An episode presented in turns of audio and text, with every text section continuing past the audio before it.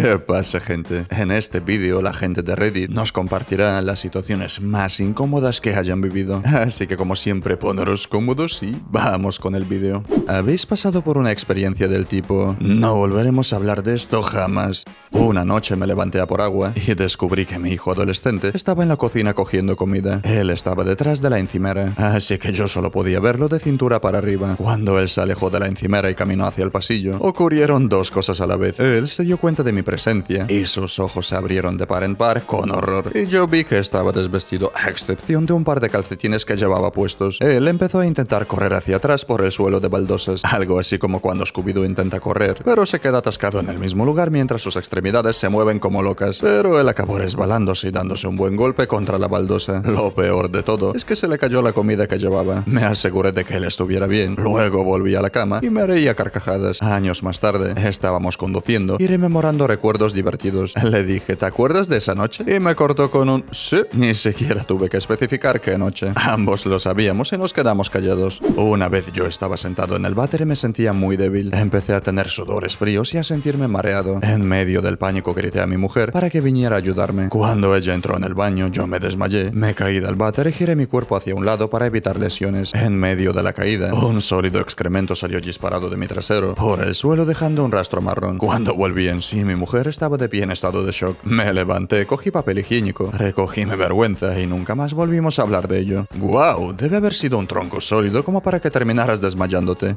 Cuando yo tenía 17 años, me llegó una enorme multa por mi camioneta, con una fotografía tomada por el radar. Fue algo así como 40 kilómetros por hora por encima del límite de velocidad. Mi madre estaba furiosa conmigo y me decía cosas del tipo: ¿Cómo te atreves a conducir como un maniático? Yo te crié para que fueras mejor persona. Y cosas así. Pero resulta que yo no era el conductor ese día. Mi padre había tomado mi camioneta prestada para ir a recoger algo. Le pregunté cuánto valía para él, que yo asumiera la culpa sabiendo que ella se volvería contra él con la furia de una mamá osa enfadada. Y así fue como terminé ese año con una televisión totalmente nueva de última tecnología. Mi marido y yo trabajamos en una misma pequeña oficina. Fuimos los primeros en llegar esa mañana y los demás empleados no solían aparecer hasta después de una hora más o menos. Solo hay un baño en nuestra planta, ya que es una empresa pequeña. De todos modos, el día anterior yo había comido algo picante y esa mañana en particular me esperaba un castigo. Me refiero a un castigo del tipo doblarse, agarrarse el estómago y los pedos sintiéndose como un castigo del infierno. En un momento oigo que me llaman a la puerta del baño. Asumo que es mi marido y respondo. Espera, estoy sufriendo con los chorros del picante. Saldré en cuanto pueda. Mientras yo gemía entre horribles dolores, de repente oigo una voz femenina que responde torpemente. Oh, vale. Le pido disculpas a Stacy por arrastrarla a mi terrible mañana.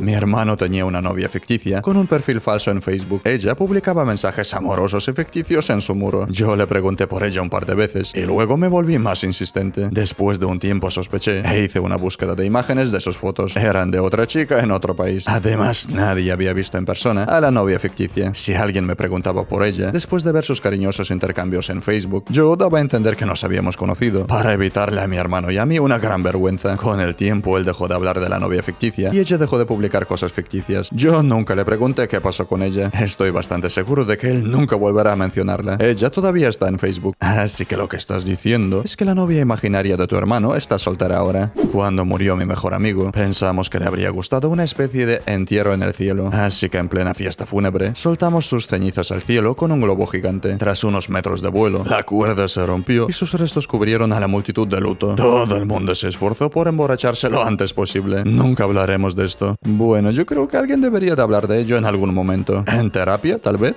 Mi padre y yo tuvimos una guerra fría en torno a películas adultas. Hubo un acuerdo tácito de no hablar nunca de ello y no lo hemos hecho a día de hoy. Cuando yo era adolescente, mi madre encontró mi material escondido de películas adultas. Mis dos padres me confrontaron sobre ello cuando llegué a casa de la escuela. Y por supuesto me lo confiscaron todo. Y por supuesto lo tiraron a la basura. O eso creía yo. Meses después, encontré mi colección escondida en el fondo del armario de mi padre. Escondida para que no se enterara mi madre, claramente. Así que la recuperé y la escondí en mi habitación. ¿Qué iba a hacer él? Decirle a mi madre que yo había cogido el material de películas adultas que él había escondido y que se suponía que había tirado. Y luego él lo encontró de nuevo y lo volvió a coger y lo escondió. Y luego lo encontré de nuevo y lo cogí de vuelta y lo escondí. Esto continuó durante años y nunca se habló de ello. Y nunca se hablará de ello. Yo sufrí de una hemorragia interna y una presión arterial muy baja. Estuve en el hospital y me indicaron que no intentara ponerme de pie ni caminar ya que me desmayaría. No obedecí a esas instrucciones. Fui a orinar y mi novia me vio y me persiguió. Me alcanzó justo a tiempo para interponerse entre el suelo y yo y evitar que me hiciera daño en la cabeza mientras caía inconsciente, con mis partes descubiertas orinando por todos lados. Me desperté con ella intercalada entre el suelo de baldosas y yo, tumbada en un charco de mi orina. Y ese fue el momento en que me di cuenta de que debía casarme con esa chica. Y lo hice. Pero esa no es la historia que cuento cuando alguien me pregunta, ¿cuándo supiste que ella era la chica indicada? Mi madre me descubrió teniendo relaciones con una chica del instituto. Inmediatamente después de abrir la puerta de mi habitación, caminó en dirección contraria y dijo, Yo no he visto nada. Luego la chica y yo bajamos a cenar con mis padres en la mesa del salón y nunca más volvimos a hablar de ello. Ese fue el día en que tu madre dejó de verte como su hijo pequeño. Cuando yo tenía 16 años encontraron mi pipa y me la confiscaron. Me dijeron que la iban a romper y a tirar. Unos meses después la encontré en el cobertizo de mi padre. Claramente había sido usada desde la última vez que la vi. Estaba más sucia y además estaba guardada junto a sustancias de muy mala calidad. Así que devolví la pipa. Y por supuesto que él no pudo decir nada porque se suponía que la había roto. Pero luego él la encontró en mi coche varias semanas después y la volvió a coger. Al final la recuperé de un escondite diferente en el cobertizo. Nunca lo hemos mencionado y nunca lo haremos.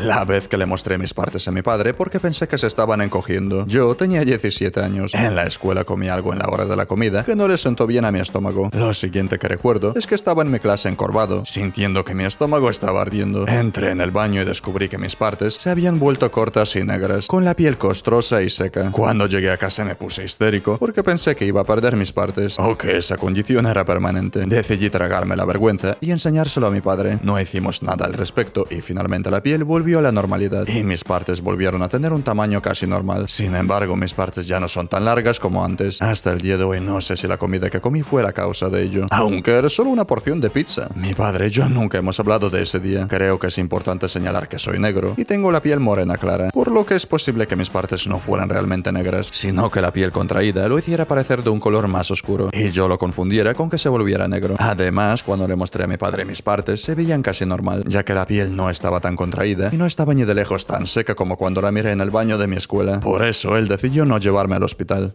El chico sexy que conocí un fin de semana me invitó a salir y le dije que sí. Como yo lo acababa de conocer, le pregunté si yo podía conducir y me dijo que no había problema. De camino a por algo de comida, íbamos con la música perfecta en el coche, con las ventanillas bajadas en una noche absolutamente preciosa. Él me mira, yo le miro y los dos estamos encantados, ¿sabes? Fue uno de esos momentos en los que quieres hacer una foto mental. Y luego, supongo que debimos haber conducido a través de una zona de algo a lo que él era alérgico, porque estornudó un par de veces y luego de golpe se sonó la nariz y expulsó un enorme fajo de mocos por todo el parabrisas y el salpicadero. Pero increíblemente esa no era la peor parte. No, él hizo como si no hubiera pasado nada y se puso a hablar y a recogerlo con las manos y a untarlo en sus pantalones. Yo estaba muy mortificada. Yo estaba vomitando en mi boca y mis ojos estaban llorando. Y él no quería que me detuviera para limpiarlo. Tuvimos que ir a cenar así, con sus pantalones sucios llenos de mocos. Dios, al final terminé casándome con él. No hemos vuelto a hablar de ello, ni siquiera 40 años después. Una noche cuando yo tenía unos 12 años, me desperté y por alguna razón estaba seguro de que llegaba muy tarde a la escuela. Me puse algo de ropa y entré en la cocina, todavía medio dormido. Lo que vi en la cocina fue totalmente confuso. Mi padre estaba de pie con sus partes fuera, bebiendo lechecita directamente del cartón como un loco. Le miré, pero estaba demasiado cansado para escandalizarme. Él, en cambio, parecía como si le hubiera pillado un fantasma bebiendo leche. Entonces miré el reloj. Eran las 4 de la mañana. No entendí nada, salvo que a esa hora podía dormir más. Así que sin decir nada me di la vuelta lentamente y volví a la cama. La mirada en su cara todavía me persigue. Cuando él estaba bebiendo la leche, nunca bajó el cartón. Se limitó a mirarme atónito, con la leche en la boca, hasta que me fui. Por lo que sé, se quedó allí bebiendo leche con sus partes fuera toda la noche.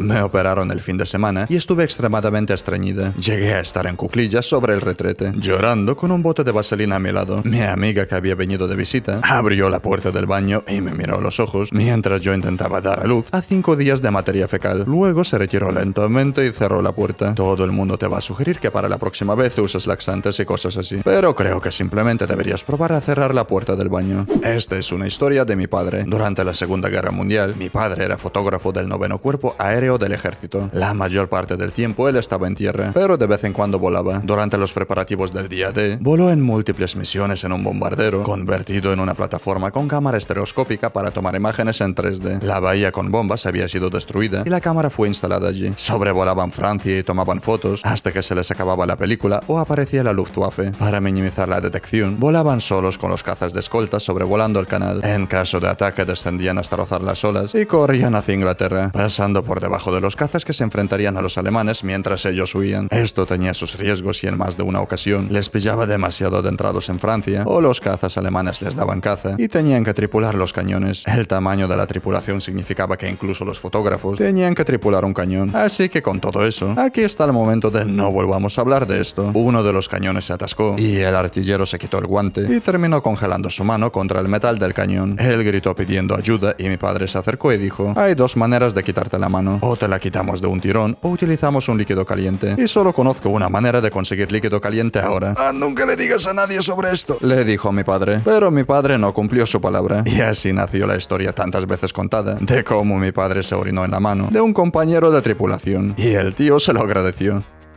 Bueno, gente, por hoy es todo. Y si tenéis alguna historia similar, no dudéis en compartirla en los comentarios. Y como siempre, si os ha gustado este vídeo, dejad un buen like y suscribiros al canal para no perderos ningún vídeo más. Un abrazo a todos y nos vemos en el próximo vídeo.